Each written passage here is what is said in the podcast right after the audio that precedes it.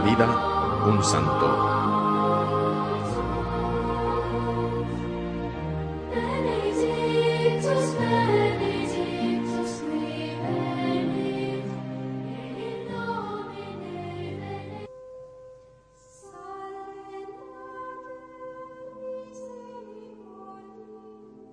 Becete nació en 1845 en una población llamada Mont-Saint-Gregory, ubicada a 40 kilómetros de Montreal, Canadá, en el seno de una familia de clase obrera.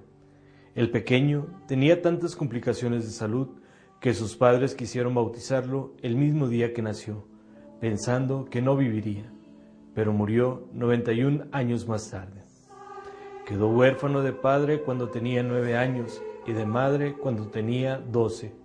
Por lo tanto, él, como sus once hermanos, quedaron bajo el cuidado de su tía Rosalí.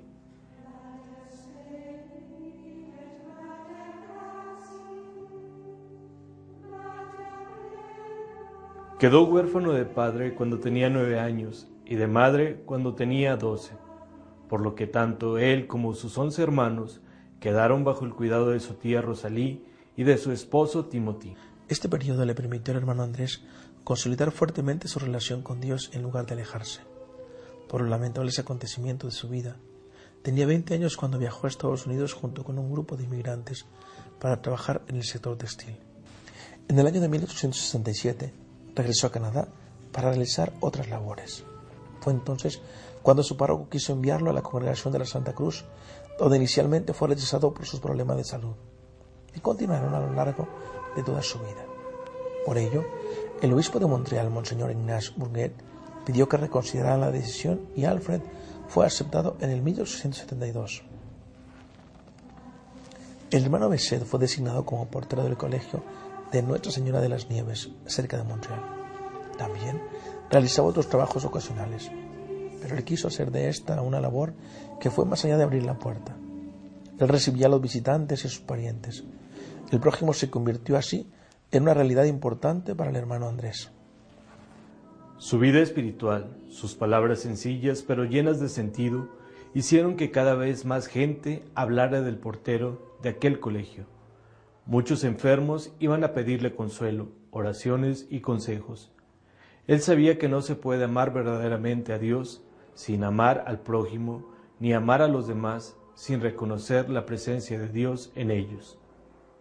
Una multitud diaria de enfermos afligidos y pobres de todo tipos, discapacitados y heridos por la vida, encontraban en él, sentado en la portería del colegio, acogida y escucha, apoyo y fe en Dios, decía el Papa Juan Pablo II. Decía a los enfermos que se ungieran con el óleo de la lámpara que había en una capilla que tenía el nombre del santo. Muchos fieles lo hacían y quedaban curados, a pesar de que médicamente no tuvieran ninguna esperanza. Algunos comenzaron a decir que este religioso hacía milagros. Él insistía en que el responsable de estas curaciones era San José.